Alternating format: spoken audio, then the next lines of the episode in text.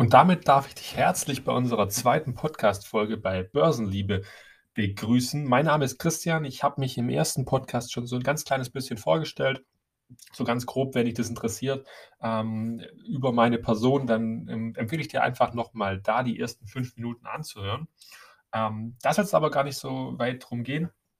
Ich möchte heute mit euch über Small Caps oder Large Caps sprechen. Was spricht für die eine Investitionsart und was für die andere? Und bei Large Caps und Small Caps, da gibt es ja verschiedene Definitionsgrundlagen. Und darum habe ich mir mal ähm, im Netz die Arbeit gemacht und habe mal die beiden Begriffe gegoogelt und geschaut, was man da für Definitionen findet. Und ich fange jetzt einfach mal an bei den Blue Chips. Und bei den Blue Chips, da hat die Commerzbank äh, einen relativ ausführlichen Artikel zum Begriff Blue Chips gemacht. Und zwar sagen sie, ein Blue, eine Blue Chip Aktie, die muss erstmal in einem Leitindex sein, also sowas wie dem Dow Jones, ähm, der Nasdaq oder ja, dem DAX, je nachdem, wo man sich eben ähm, gerade befindet, von der Betrachtung her gesehen. Ähm, Blue Chips müssen bekannt sein, also am besten auch für Nicht-Börsianer sollte diese Firma nicht unbekannt sein. Dann sollte eine gewisse Marktkapitalisierung da sein, also beispielsweise in Amerika wird hier genannt 10 Milliarden US-Dollar und in Deutschland sollte es mindestens 2 Milliarden sein, wobei ich persönlich das relativ klein finde für die Begrifflichkeit von einem Blue Chip. Hm, dann sollten die schon relativ lange am Markt sein, ähm, ein Branchenriese sein, Sie schreiben hier, ich zitiere das einfach so, wenig Schulden, hohes Eigenkapital, solide Bonität, verlässliche Dividendenzahler, ordentliche Performance und aussichtsreiche Wachstumsprognosen und stabil in Krisenzeiten. Also ziemlich vieles, was, was ich finde, okay, das, dann treffen es aber gar nicht mehr so viele Unternehmen, wenn das alles erfüllt werden soll. Und ähm, ja, das ist, das ist die Definition der Commerzbank-Seite von Blue Chips. Ich würde das jetzt mal nicht als allgemeine ähm, Definition im Raum stehen lassen, aber auf jeden Fall von der Commerzbank würde das so interpretiert oder von dem Autor besser gesagt. Und bei Small Caps ist es so, man findet wirklich ganz viele verschiedene Definitionen, gerade auch von der Größe her gesehen, ab wann es ein Small Cap noch ist oder wann es schon in Richtung Mid Cap geht. Weil Small Cap heißt ja eigentlich nichts anderes wie eine kleine Firma. Und Finanzen.net hat einen ganz kleinen Artikel von zwei Sätzen dazu gemacht und sagen, ja, regelmäßig sind es weniger als 256 Millionen Euro. Und darunter sind es Small Caps. Wie genau sie auf 256 Millionen kommen, steht hier nicht.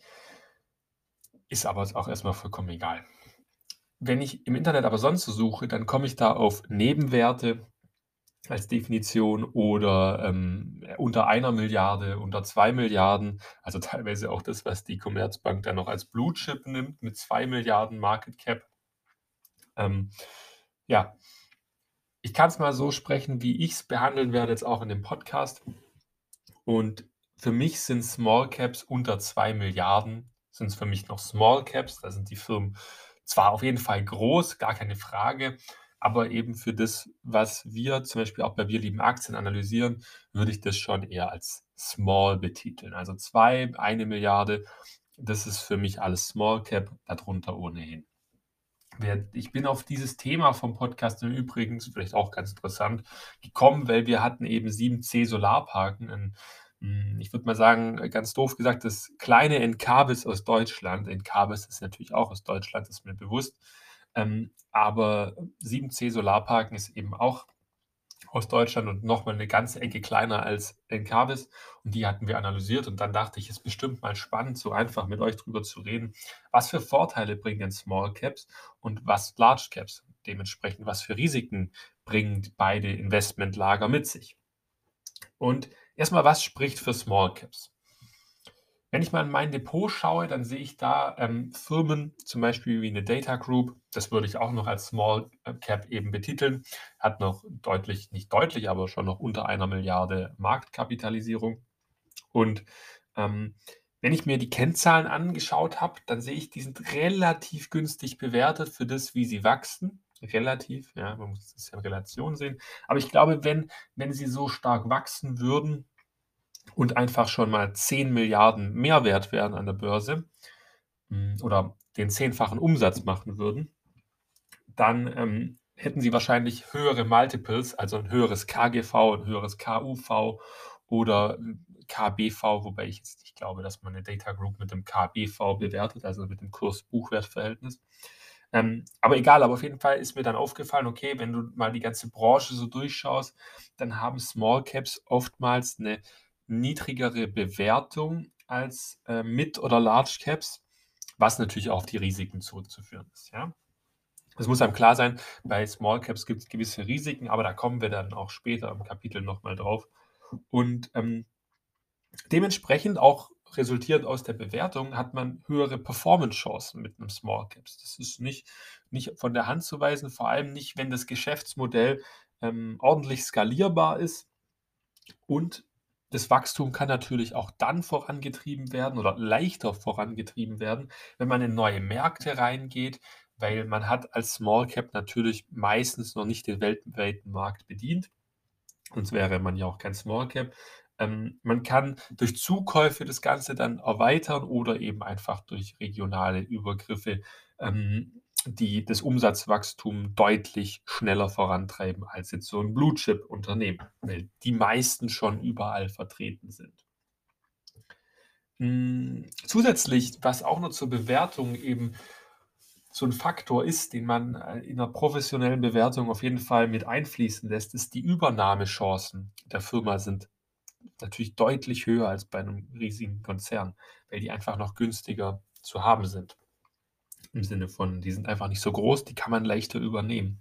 Und als Aktionär hat man den Vor- oder Nachteil, ich würde es jetzt mal im Raum stehen lassen, wie das ist, wenn ein Small Cap übernommen wird oder wenn allgemein eine Firma übernommen wird, dann zahlt man natürlich immer deutliche Aufschläge zu dem, ähm, wie der Börsenkurs war. Also ich würde mal sagen, so Aufschläge von 25 Prozent sind nicht unbedingt unüblich. Sprich, wenn jetzt der Börsenkurs bei 100 Euro war und dann kommt am nächsten Tag, okay, ähm, Merck möchte jetzt diesen kleinen Pharmakonzern auf der Spezialisierung übernehmen, dann zahlt Merck meistens 125 oder noch mehr pro Aktie, um das Unternehmen zu übernehmen und die Aktionäre quasi auszuzahlen.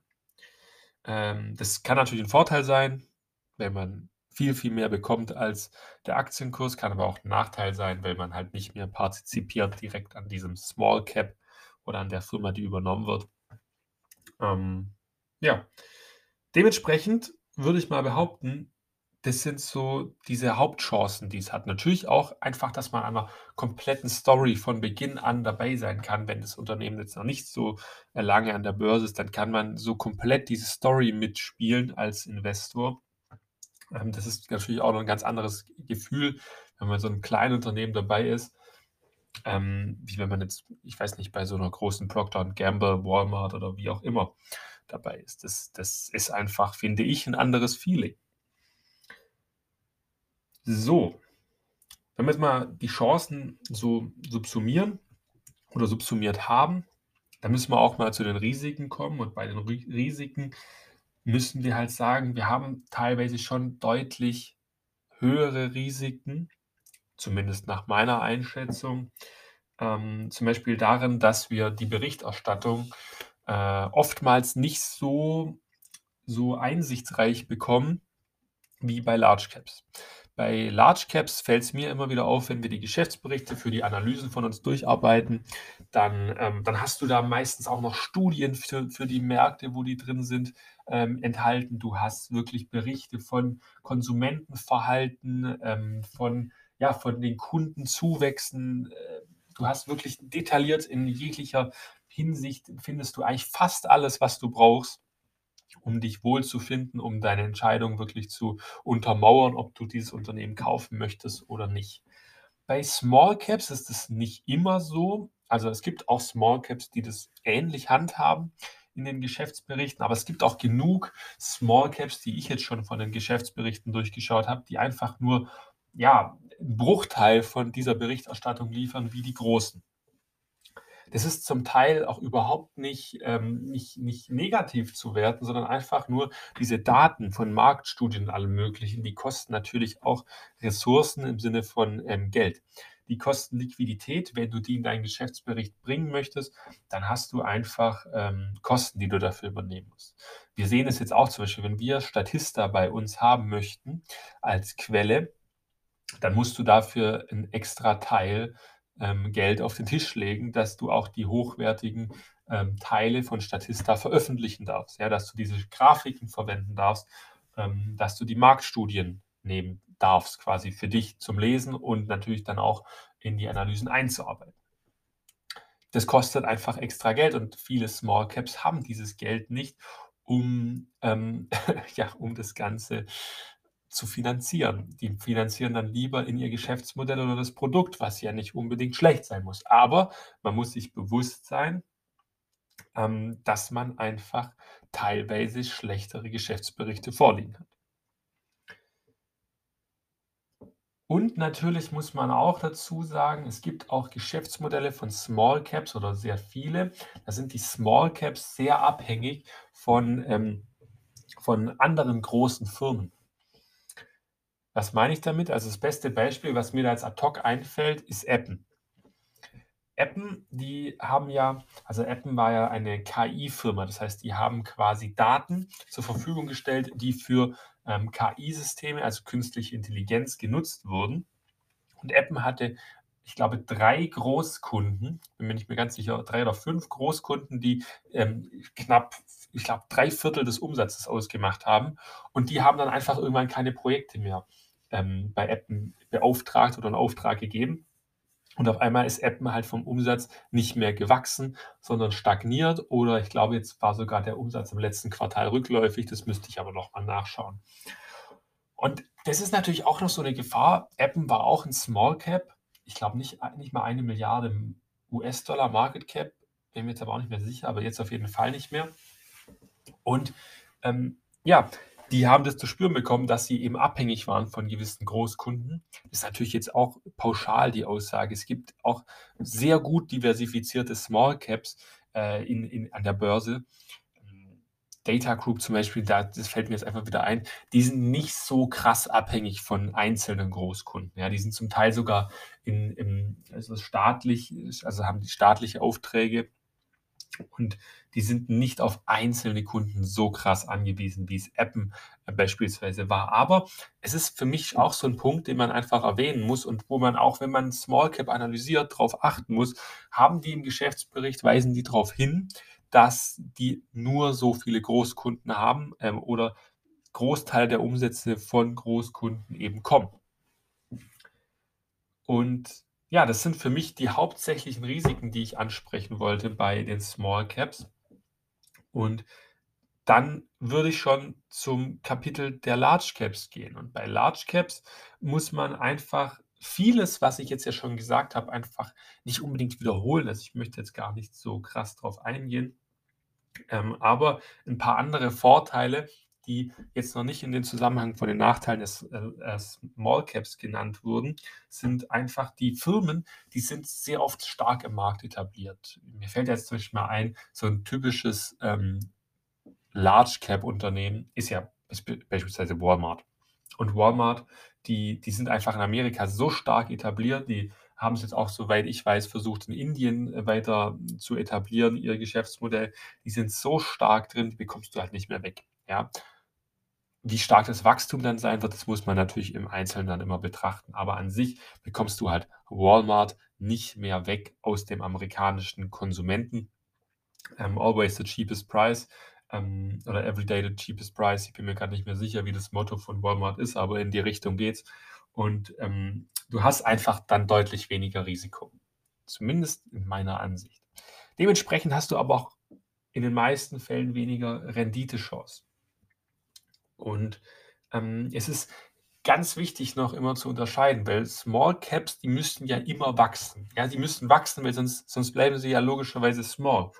Und Large Caps, die haben einen Vorteil. Sie haben schon bestehende Kunden, sonst wären sie nicht so groß. Und es ist immer einfacher, Kunden zu halten, als neue hinzuzugewinnen. Das ist auch noch der Vorteil, den ich zum Beispiel bei Intel gegenüber AMD sehe.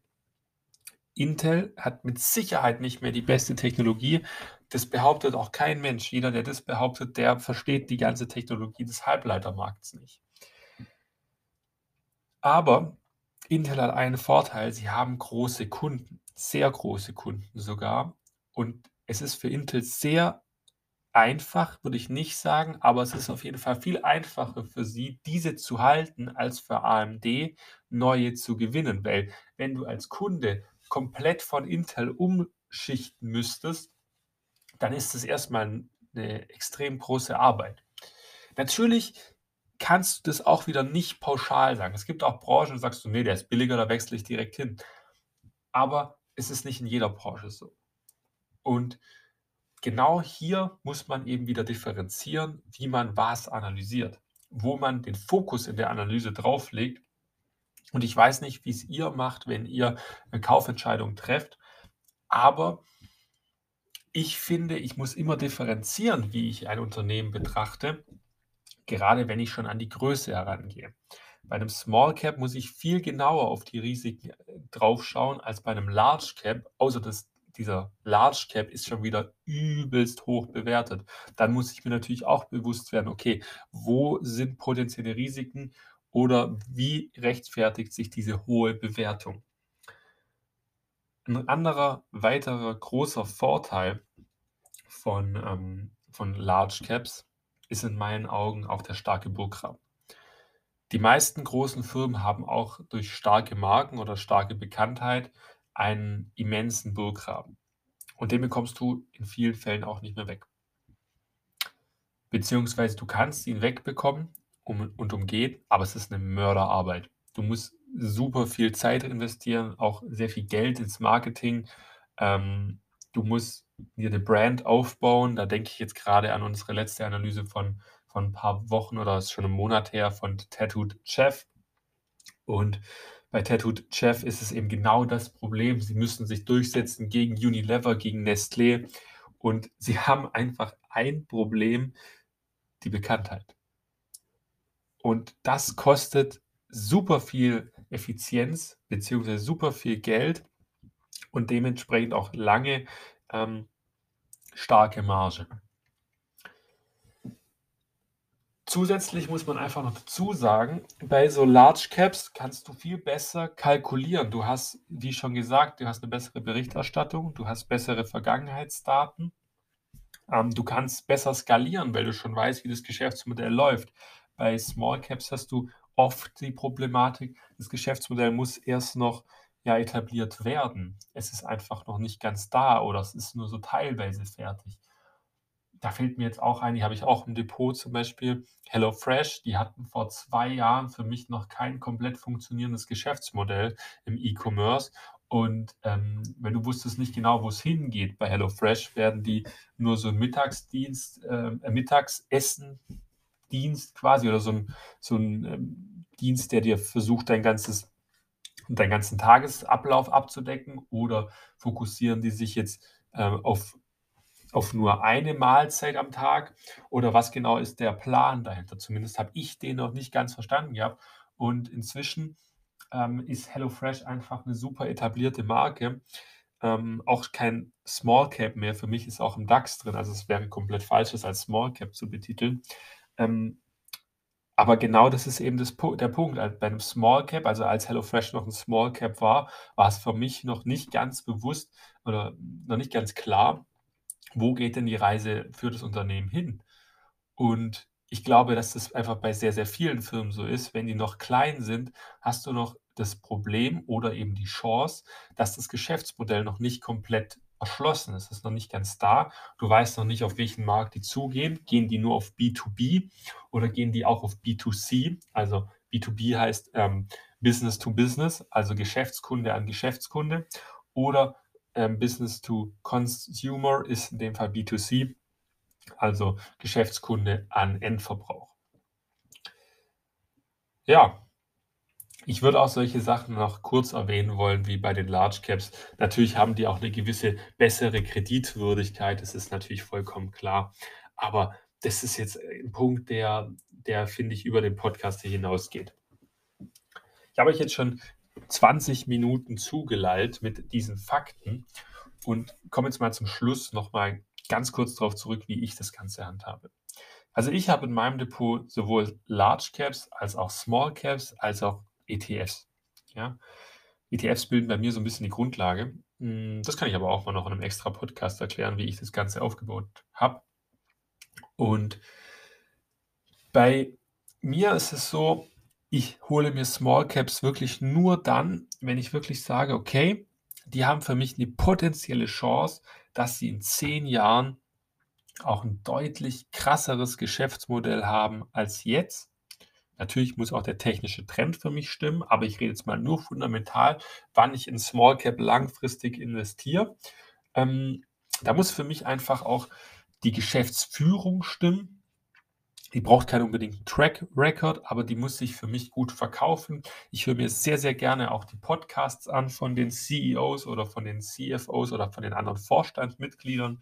Äh, einfach nur, um die mal so ein bisschen kennenzulernen, wie die sich selbst verkaufen, wie sie ihr Business verkaufen.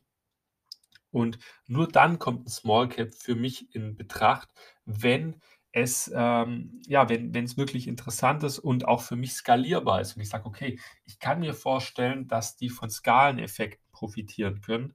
Ich kann mir vorstellen, dass die das an sehr viele Leute vermarkten können. Ähm, und oft ist mir auch wichtig, dass die Small Caps an sich schon operativ profitabel arbeiten. Und das kriegst du halt, das kriegst du hin, klar. Gerade Data Group hat, ist drum auch für mich reingekommen.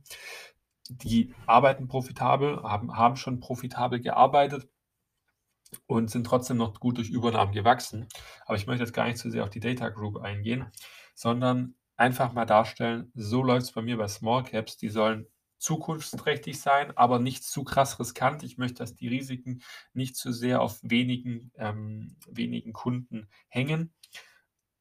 Und ja, das ist das Hauptding bei mir bei Small Caps und ich würde auch nicht so weit gehen, dass ich sage, Large Caps bieten keine Renditemöglichkeiten oder eine deutlich schlechtere Rendite. Das ist für mich genauso pauschal wie zu sagen, ähm, Small Caps bieten immer eine bessere Rendite oder oftmals eine bessere Rendite. Man muss das einfach immer betrachten und genau das ist auch der Mix, den wir bei Wir lieben Aktien eben versuchen. Wir versuchen wirklich objektiv heranzugehen und zu sagen, hey, ähm, das, diese Large Cap Firma bietet wirklich entsprechende Erträge zu einem sehr geringen Risiko. Und so gehe ich auch in meinem Portfolio ran. Ich schaue mir an, A, wie ist der technische Trend, das ist ganz klar. B, ähm, komme ich hier auch zu Einstiegschancen. Und C, ist das Fundamentale hinter dem Unternehmen so gut, dass ich sage, hey, finde ich mega cool, würde ich gerne rein investieren finde ich auch sehr lukrativ zu der Bewertung mit meiner dementsprechenden Renditeerwartung. Und ja, so ist es mein Weg an dieser, an dieser Thematik ranzugehen, an diese Thematik ranzugehen. Und ich weiß nicht, wie ihr es macht. Würde mich sehr interessieren, wenn ihr mir das zusendet oder zuschreibt auf Instagram oder natürlich auch bei uns im Discord, ähm, bei Wir lieben Aktien, der ist teilweise kostenlos für die Mitglieder, für den Mitgliederbereich natürlich nicht. Aber da könnt ihr mich natürlich auch gerne markieren. Und ja, in diesem Sinne würde ich sagen, wir haben jetzt knapp 25 Minuten geredet oder be beziehungsweise ich habe euch zugeredet. Hm, ich hoffe, ihr konntet was mitnehmen von meinen Eindrücken zu Large und Small Caps. Wenn ihr dazu Fragen habt, Anregungen, Verbesserungsvorschläge, ich bin wirklich komplett offen. Ich freue mich, dass du es bis hierher angehört hast. Und ja, ich wünsche dir in dem Zusammenhang einfach noch einen schönen Tag, wann auch immer du das Ganze anhörst. Und ich hoffe, ich höre dich auch und du hörst mich auch beim nächsten Podcast. Bis dann, mach's gut. Ciao.